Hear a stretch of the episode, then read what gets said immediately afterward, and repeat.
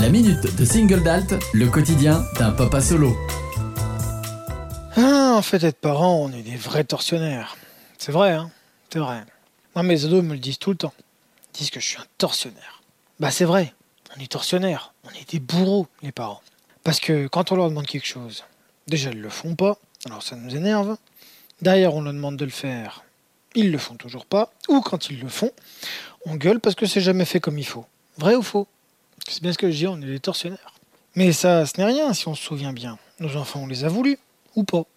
Tu te rappelles cette émotion que tu as ressentie la première fois qu'on t'a appelé maman ou papa?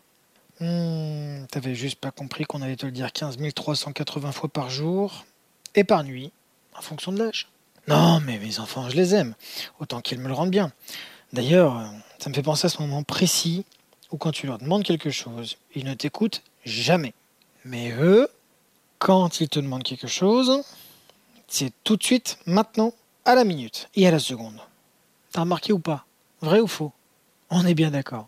Retrouvez-moi sur Facebook, Instagram, TikTok et YouTube pour ma vie de papa solo. C'était Single Dalt.